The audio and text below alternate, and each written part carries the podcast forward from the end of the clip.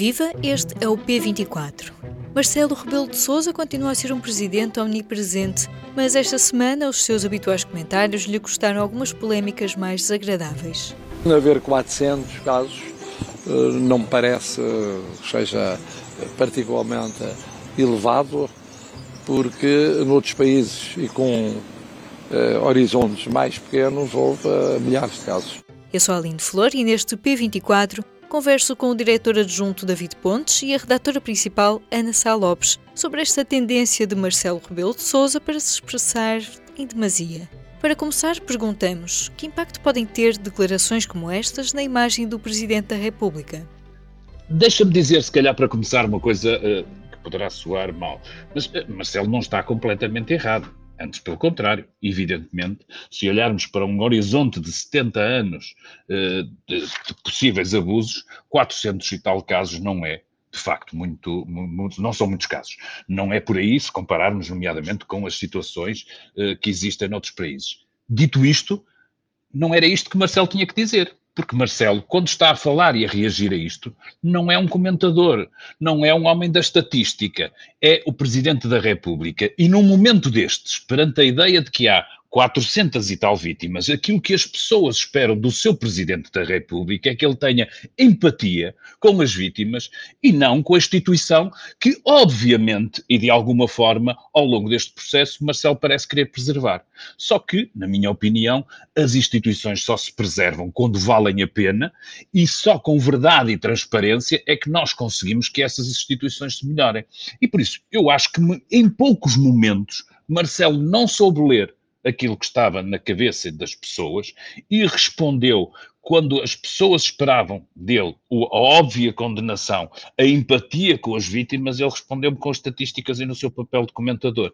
E alguém que fala vezes demais, como Marcelo faz, corre sempre o risco de errar. E é isso que eu acho que, de alguma forma, nós assistimos, foi um dos maiores espalhanços de, de Marcelo. Ana, concordas com esta visão do David? Como é que vês o impacto das declarações? Sem dúvida. Eu acho que pode ter uh, consequências bastante graves, a sério. Isto não consigo deixar de pensar que isto é o momento, o meu dinheiro, as minhas pensões não chegam para as minhas despesas de Cavaco Silva. Cavaco Silva nunca recuperou depois disso, nunca recuperou a imagem pública. Aliás, as sondagens diziam que a partir daí foi, teve, levou uma grande pancada e nunca mais conseguiu, quer dizer, recupera agora, agora que está ex-presidente, tem todo, mas enquanto presidente nunca mais voltou a ser o que era. Temo que este seja o momento, as minhas pensões não, não chegam para as despesas, do valor das minhas pensões não chega para as despesas que Cavaco Silva disse. Cavaco Silva não era um homem que falasse muito, ao contrário de como o David diz, Marcelo, a, a sua omni presença em todos os telejornais a falar de todos os assuntos, não, não o protege. Cavaco até se protegia muito mais, não há comparação, mas Marcelo nunca se quis proteger. Marcelo quis levar para a presidência da República o, o velho professor Marcelo que nós conhecemos eh, da política, da liderança do PSD, de comentador político, o homem que nos entrava na casa. Ele quis, não quis mudar minimamente o seu. Mas agora, Ana, e esta questão do Marcelo também católico que conhecemos, ele não conseguiu também mudar isto para não, ser mais presidente? Não, há uma, há uma, eu acho que na Igreja Católica, neste momento, há uma. Uf, não vou dizer, não vou dizer que há uma, uma, uma cisão, não há, não, não se pode falar em cisão, mas há de facto uma divisão não teremos um Papa em Avignon, seguramente, mas há uma divisão entre os católicos que acham que é preciso, à viva força, descobrir tudo e não ter piedade para com a Igreja e aqueles que acham que têm que proteger a Igreja. E eu acho que Marcelo faz parte dos que acham que tem que proteger a instituição. Sim, oh, Ana, vale a pena lembrar que esta afirmação não cai do, do céu aos trambolhões. Quer dizer, nós tivemos antes Marcelo a garantir que determinados bispos sobre os quais havia suspeitas de encobrimento, ou de pelo menos não terem procedido à altura dos factos de, e, da, e, da, necessidade que, que eles tinham, eh, nomeadamente de proteção das vítimas, Marcelo veio dizer que achava que era uma opinião pessoal dele, mas eles eram boas pessoas. O que não se entende, um Presidente da República não tira férias para ter opiniões pessoais, epá, a não ser que seja sobre literatura e filmes, Mas isso é aí não me importa. Eh, e depois veio também eh, com aquele gesto que será no mínimo estranho e questionável de avisar o Ministério Público de, de uma denúncia que tinha chegado ao seu conhecimento e simultaneamente avisar o visado por essa denúncia. No mínimo há aqui qualquer coisa de estranho. O José Ornelas disse, olha, eu recebi esta comunicação e tal, pois é verdade, olha, já foi mandado, como são mandados todos os casos assim, a comunicação social já falou, quer comigo, quer com a presença da República, portanto é verdade que foi comandado. Porquê é que não teve essa cautela? Se a investigação já estava em curso, porquê é que o Sr. Presidente contacta a pessoa que está a ser alvo dessa investigação? Essa pessoa sabia pela comunicação social há semanas que havia a investigação. Só para dizer às pessoas que isto não cai do céu aos trambolhões e as pessoas não ficam mais irritadas neste momento com o Marcelo só porque ele disse só esta coisa. Não, isto tem um enquadramento, isto tem um fio do tempo que tem a ver com uma sucessão de declarações do próprio Marcelo. Tem um fio do tempo, tens toda a razão. E Marcelo, e Marcelo aí nessa de, de avisar o, o Bispo José Ornelas, eh, aquele lado de, de- É mais forte que ele. Ele tem que avisar pessoas, tem que dizer coisas, tem que fazer coisas, tem que telefonar, tem que telefonar às duas da manhã a pessoas que ele conhece muito bem e, nomeadamente, ao responsável da Igreja Católica.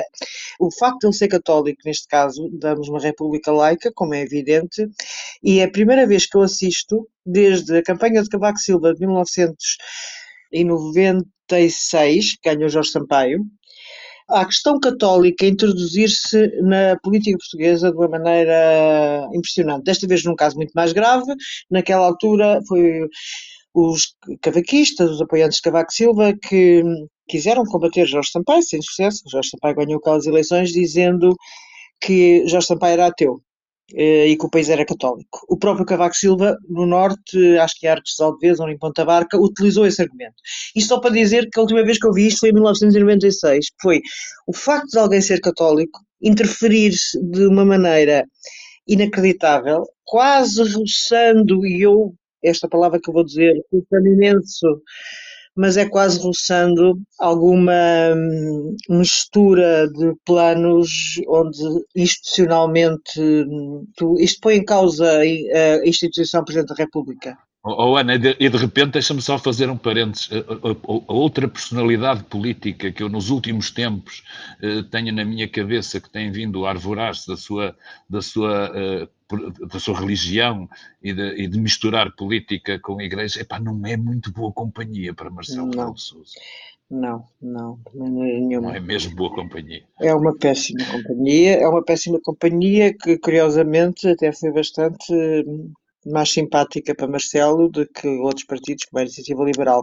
Mas acho que a humilhação suprema de Marcelo neste processo, eh, além de ter que se justificar quatro vezes, teve que se justificar, disse a frase, depois fez uma nota no, no, no site, depois falou com a RTP, depois falou com a SIC, portanto, aquilo foi um, uma coisa, enfim, inaudita. Já agora nós também temos isto relatado pela Liliana Borges, né, dos zigzags de Marcelo, quando falam dos abusos sexuais da igreja, né, porque foi de facto um, um zigue-zague né, que ele foi. Completamente. Completamente, não, a Liliana, a Liliana diz tudo.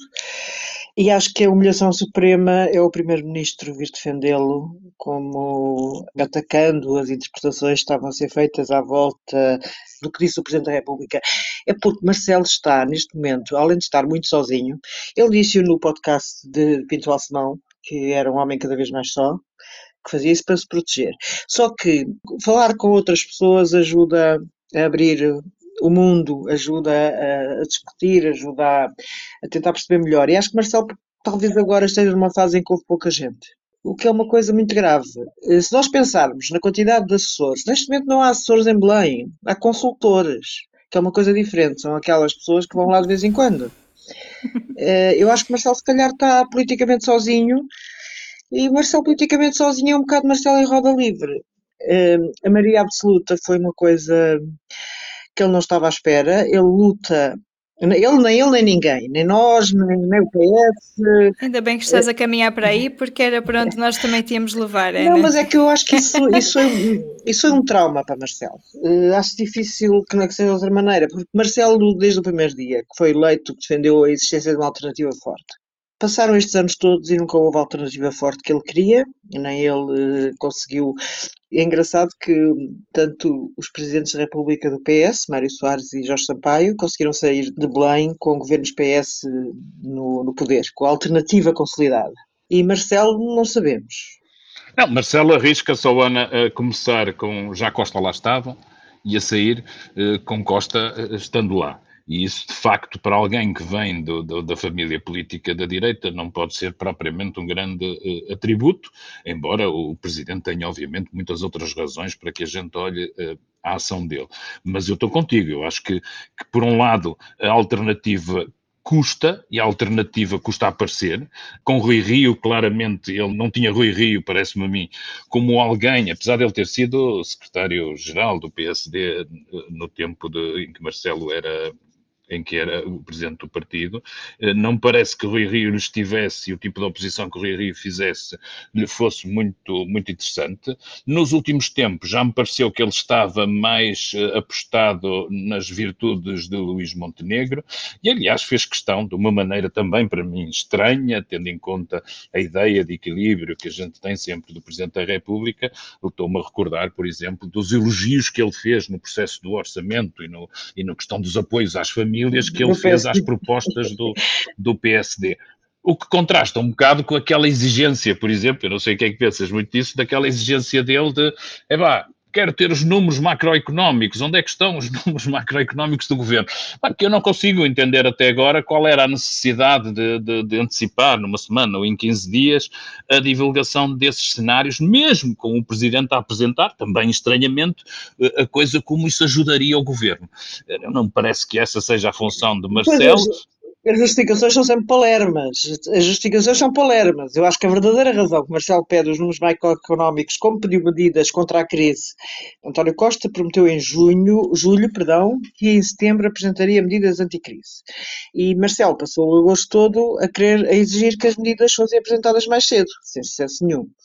Lá está, estamos na maioria absoluta. O discurso que ele faz de, quando dá posse ao governo é o discurso que não nos esqueçamos que foi António Costa que na própria campanha disse disse, a maioria absoluta não será o risco, temos ali o Presidente da República que não é da nossa família política. Marcelo levou isso a sério. Portanto, eu acho que Marcelo tenta fazer o possível para fazer um contraponto ao governo em tudo o que puder, em tudo o que pode. Mas nem sempre lhe sai bem. Eu, eu acho que o mais grave disto tudo é que ele não é ouvido. E não é ouvido porquê? Porque fala de 20 coisas ao mesmo tempo. Havia, no tempo de Jorge Sampaio, do próprio Mário Soares, a questão do poder da palavra do Presidente, que o Presidente não tinha muitos poderes no nosso sistema político-institucional, tem poderes com a tal bomba atómica de dissolver o Parlamento, tem o poder de demitir o Governo. que, que, eu também, oh Ana, desculpa lá, que eu também não entendo, porque é que há alguma obsessão em falar disso, e falo de alguns colegas nossos e comentadores, quando não há, objetivamente, nenhuma razão no horizonte para que ele pudesse dissolver não, o que não. quer que seja. Não há, objetivamente, parece-me também, e, não é, e aqui não é um problema de Marcelo, é um problema do comentariado e se calhar das pessoas terem um wishful thinking sobre uma determinada coisa, que é, porquê estarmos a discutir a, a, a dissolução do Parlamento? A democracia Confesso está a funcionar. É? Confesso que essa também não entendo. Acho que daqui a uns tempos a gente poderá vir a conversar sobre isso com alguma cuidado. Agora, neste momento, a não ser confundir os meus desejos com, com aquilo que se está a passar, não posso entender porque é que as pessoas repetidamente vêm falar da dissolução da Assembleia da República. A propósito de quê? Está uma maioria absoluta, com pouco tempo ainda de mandato, tem o orçamento aprovado, as instituições estão a funcionar. Eu também não Eu consigo. não consigo entender. Acho que é, que, é, que é, aí é uma pressão sobre Marcelo que nem ele merece. Acho que não faz sentido nenhum essa questão da, da dissolução e dessa ideia da, do fantasma de dissolução e até interpretar a questão do poder do Presidente dissolver que ele. Eu acho que isso tudo se enquadra de, de, da maneira como ele acha que o Presidente tem que ser mais interventivo por causa da maioria absoluta. Portanto, lembra, ah, sim, eu cá estarei sempre a dissolver o Parlamento se for preciso. Ok, ele tem esse poder, mas não, ninguém vê, não há qualquer lógica de que venha a ser preciso nos próximos tempos e ele deu a entender que poderia dissolver o Parlamento se António Costa quisesse, a meio do mandato, ir embora. Ir embora. Mas, segundo fontes de Belém, contactadas por mim, nem isso é líquido. Ou seja, eu penso que Marcelo uns dias pensará uma coisa, outros dias pensará outra, é certo, mas se António Costa tiver a possibilidade de ir para o Presidente do Conselho Europeu. Claro que depois os partidos são ouvidos. Se o PS quiser eleições, e o PSD também, haverá eleições, não é? Mas nem isso é líquido. Oh, Ana, eu, para mim, olhando para, para a frente, aquilo que me preocupa mais é, é, é, é neste momento, não só, obviamente, o papel da, do, do, Presidente da República, que é absolutamente relevante, apesar dos poucos, dos poucos poderes que tem no nosso sistema. Eh, para mais, eu acho que, que as pessoas se habituaram, de alguma forma, a terem, Marcelo, um contraponto aos vários poderes instituídos, e tenho medo é que no, no caminho que ele está a seguir e com alguns tropeções, esse, esse poder de, de, de, contrapontos já sou a cansaço, já sou a, a, repetição e por isso as pessoas deixam de o ter.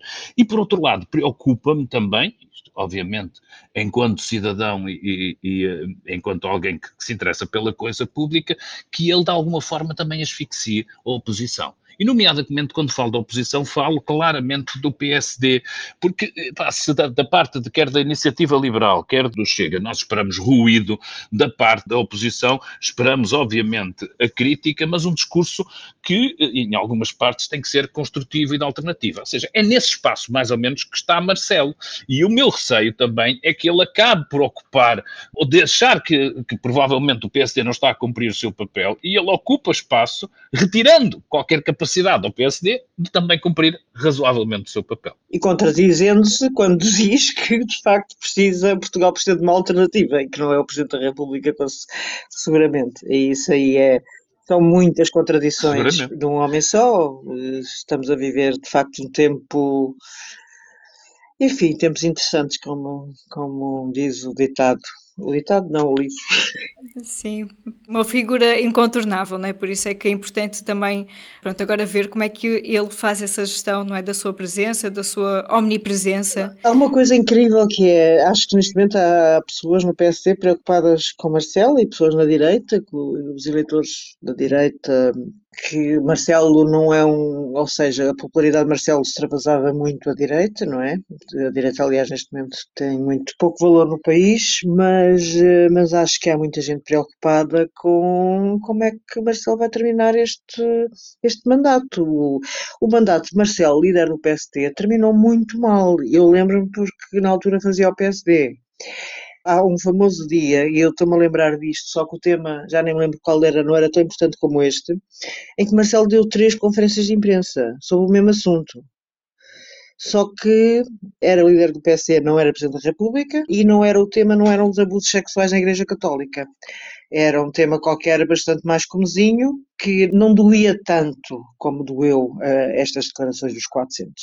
Penso que Marcelo, em parte, continua ele próprio, é um presidente que não criou uma persona para ser presidente, mas está é um bocadinho a roda livre, acho eu. Acho que entrou ali, há ali qualquer coisa, uma roda livre excessiva, que na, na realidade o que aconteceu quando foi líder do PSD.